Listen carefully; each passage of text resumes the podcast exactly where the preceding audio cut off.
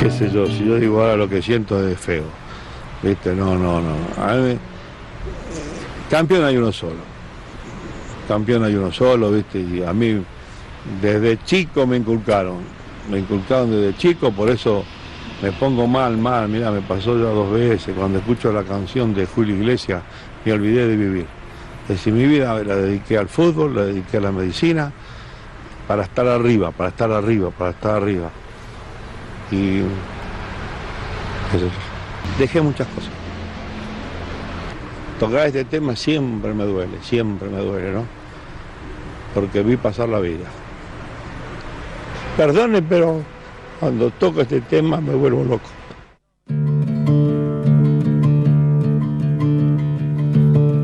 Nació en Paternal. Su escuela quedaba justo enfrente de la cancha de Argentinos Juniors. Cruzaba de la escuela y entraba a la cancha. Algo que no sé si muchos saben, que su madre lo llevaba a la cancha de San Lorenzo dos veces por semana a hacer alguna actividad física y patear la pelota. Y él mismo ha declarado que, que hasta, hasta algún año que ya iremos detallando, fue hincha de San Lorenzo en su infancia. Alguna frase de él también dice, siempre viví en el mismo barrio, Juan B. Justo y Boyacá, siempre parando en ese café, aunque al principio no podía entrar. Cuando tenía 17 años, dice Bilardo, entré al café por primera vez. Llegó la policía y me llevó. Después, entre el juez y mi madre me mataron. Me pegaron con un fierro. En ese café que tenía mala fama había parado mi abuelo y después mi padre. Y siempre había algún problema ahí. El tiempo está después de hoy. Habla de Carlos Salvador Vilardo.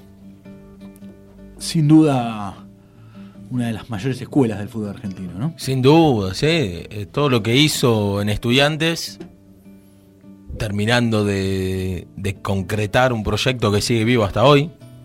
No, no en vano cuando se habla de estudiantes se habla de no solo de éxito deportivo, sino que de la, la familia pincharrata, por decirlo de una manera.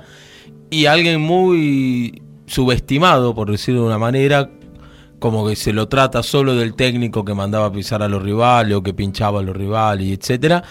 Y la verdad que descubrió, o él, ha dicho alguna vez, de que su fútbol estaba adelantado 20 años y lo han dicho técnicos que hoy en día están bien, en plena vigencia, han elogiado a Bilardo de manera increíble. Pienso, antes de, de adentrarnos en, en su carrera como jugador y parte como técnico, por supuesto, eh, pienso que lo que pasó Bilardo Menotti y toda esta historia eh, ha sido piedra fundamental del fútbol argentino para siempre, como bien decías, y, tiene que ver con, esta idiosincrasia argentina, esta idiosincrasia nuestra, de, querer siempre dividir las aguas, esta cosa de grieta, ¿no?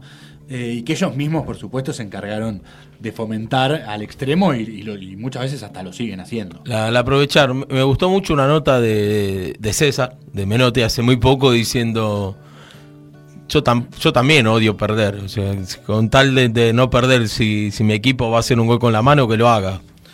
Porque todo, siempre que. Lo que pasó tanto con Bilardo como con Menotti, para cerrar un poco el capítulo grieta de este El tiempo está después, es que se le atribuyen frases que nunca dijeron también.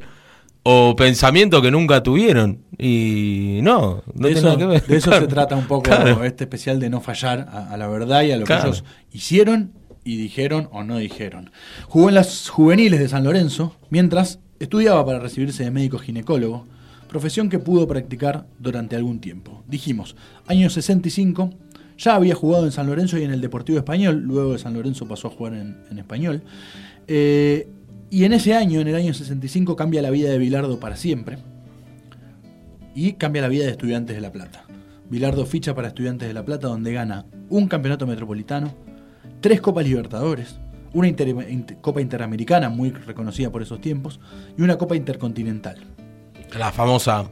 la famosísima. Sobre el primer campeonato con Subeldía en el banco, como técnico, Bilardo recuerda un gol en especial que ahí tenés el relato que dice Bilardo sobre esa situación. El que hice, el que le hice a Platense, de zurda. El primero y creo que el único. Perdíamos 3 a 1 en la cancha de Boca con un jugador menos. Terminamos ganando 4 a 3. Luego le ganamos a Racing y ese estudiante de Subeldía salió campeón por primera vez. Eso decía Salvador Vilardo. Aquel estudiante dio comienzo, o mejor dicho, vamos a decir algo, blanqueó un método, algo inverosímil en el deporte.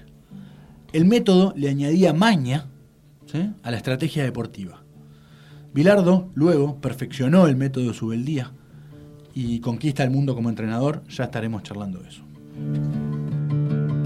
Estudiante de La Plata di los exámenes, me recibí de médico estando en estudiante, faltaba una materia, pero me recibí de médico ahí. Éramos dos mayores, Madero y yo. Y entonces arrancamos de ahí, nos vinimos con ese equipo y lo que al principio parecía que era imposible, fue el primer equipo chico que salió campeón. Eh, le ganó a Racing una final en la cancha de San Lorenzo y después a partir de ahí empezamos con las copas y ganamos tres copas de América seguidas, una intercontinental que fue al Manchester y después, perdimos dos, una con el Milan y otra con el Feyenoord.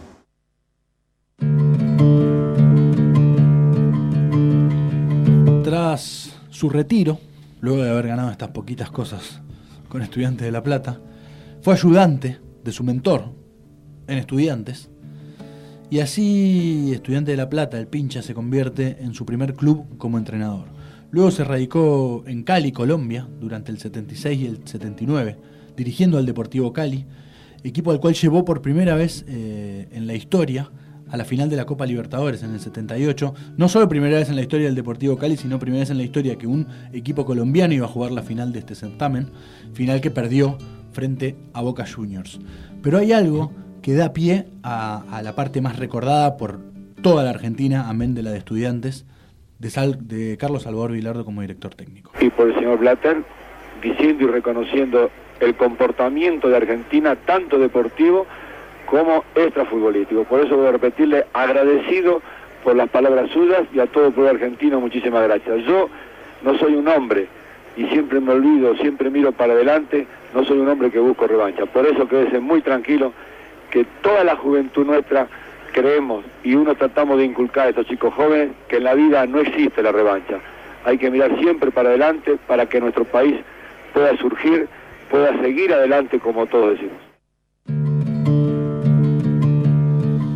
Ese era Carlos Salvador Vilardo hablándole al presidente de la República Argentina por el año 1986, el primer presidente luego de la restitución democracia, democrática, eh, en duplex, directamente luego de, la obtención de la Copa del Mundo desde México hacia la República Argentina, un duplex televisivo de la hoy televisión pública, en ese momento Canal 7, eh, hablando sobre la obtención de esto que ya todos sabemos, el Campeonato Mundial del 86. Cuenta Diego Armando Maradona en su libro, del cual vamos a hablar en breve, eh, que lo llamó un funcionario del gobierno de Alfonsín, un año antes del Mundial más o menos, diciéndole que iban a sacar a Bilardo y preguntando qué técnico quería él.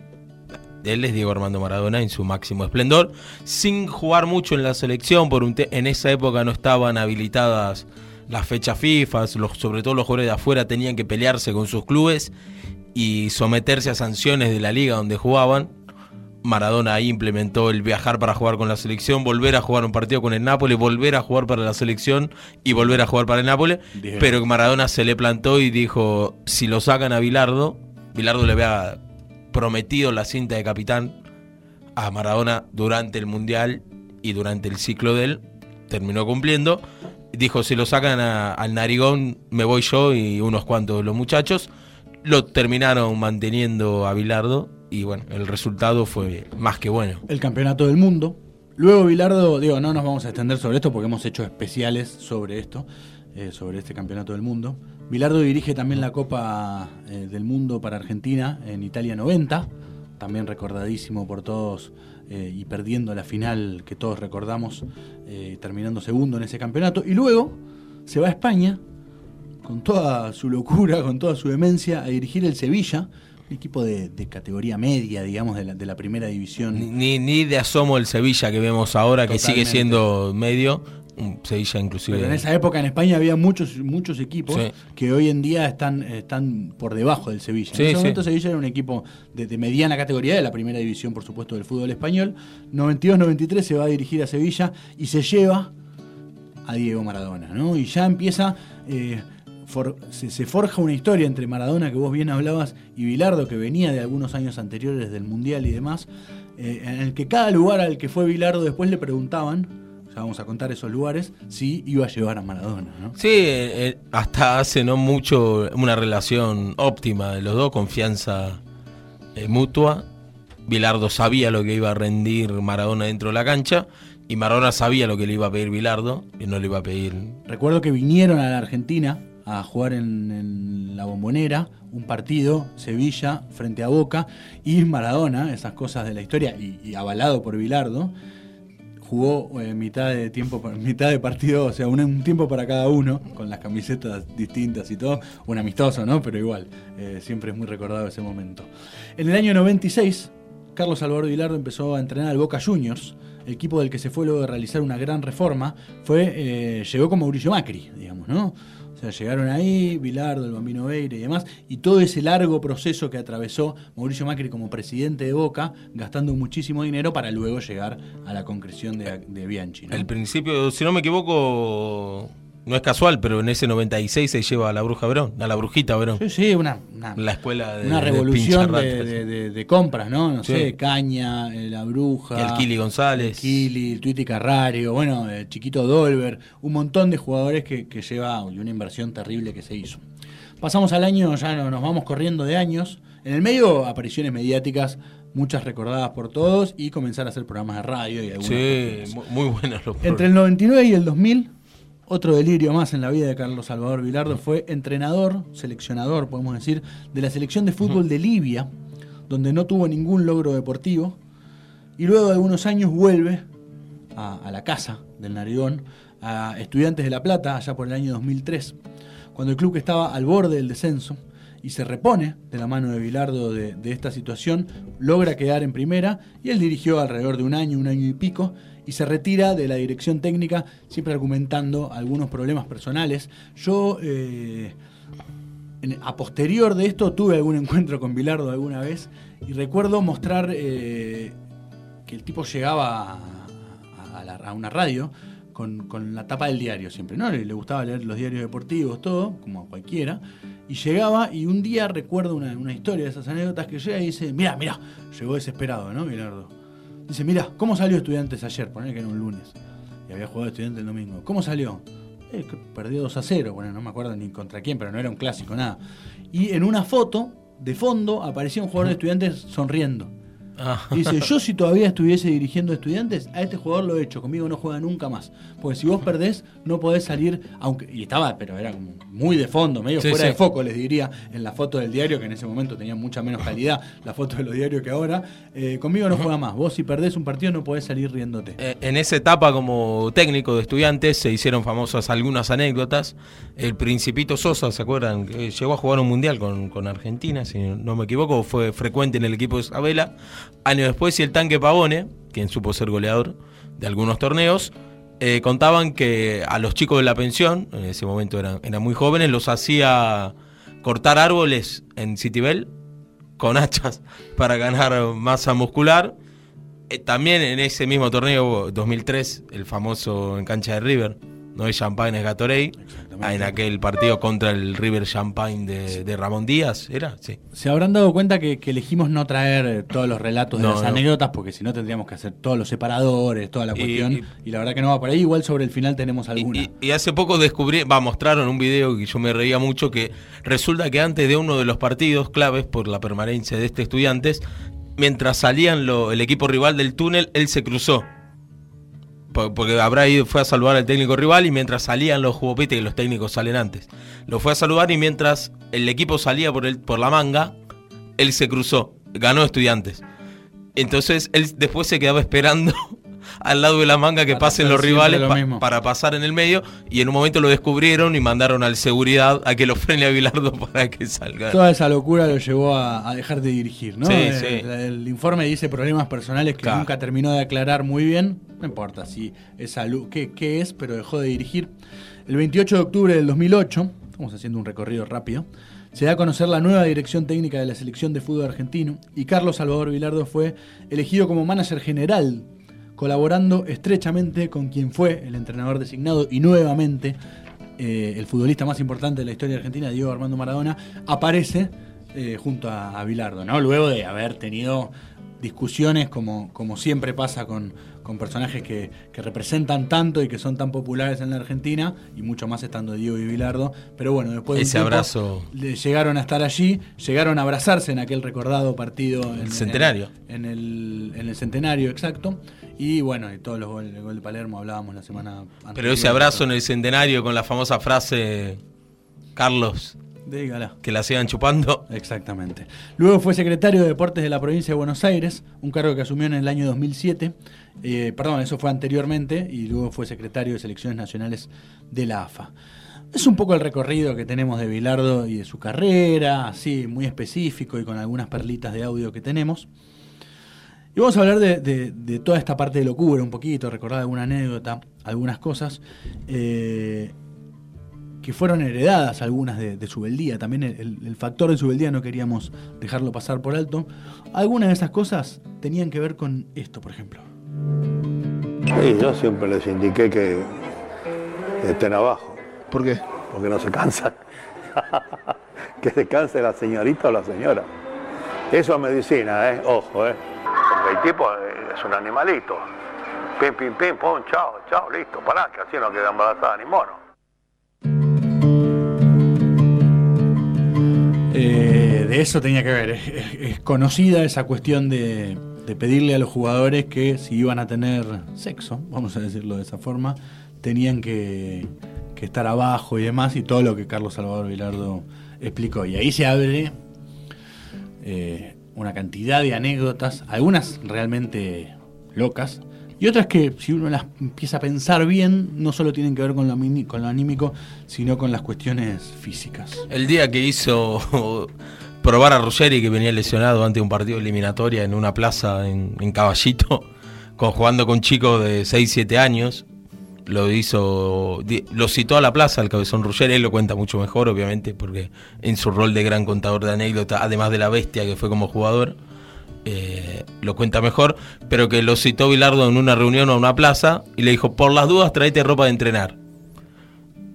Y lo hizo cambiarse ahí, lo hizo jugar un partidito con los pibes y lo vio bien. Esa historia, la de que algunas que compartió con su beldía o que heredó de su beldía, la de despertar a los jugadores en el medio de la noche en las concentraciones para ver si recordaban a quién iban a marcar el partido del día siguiente. Hay una muy buena del casamiento de Maradona, que en el Luna Park que venía un jugador brasilero Careca 3, ¿puede ser? ¿Así se llama? Careca. Y, y que jugaba con, con, Maradona, que de hecho en el Nápoles. Y a un defensor argentino, que se me fue el nombre, le dice, andaba a bailar al lado de él, el vals, no sé, el, el baile, así veo cómo están de altura para la marca en la pelota parada. Luego, eh, cuestión la de echar tierra sobre los ojos del arquero Uf. rival, ¿no? En épocas en las que, bueno, igual todavía las canchas tienen mucha tierra, pero tenían un poco más de tierra que ahora.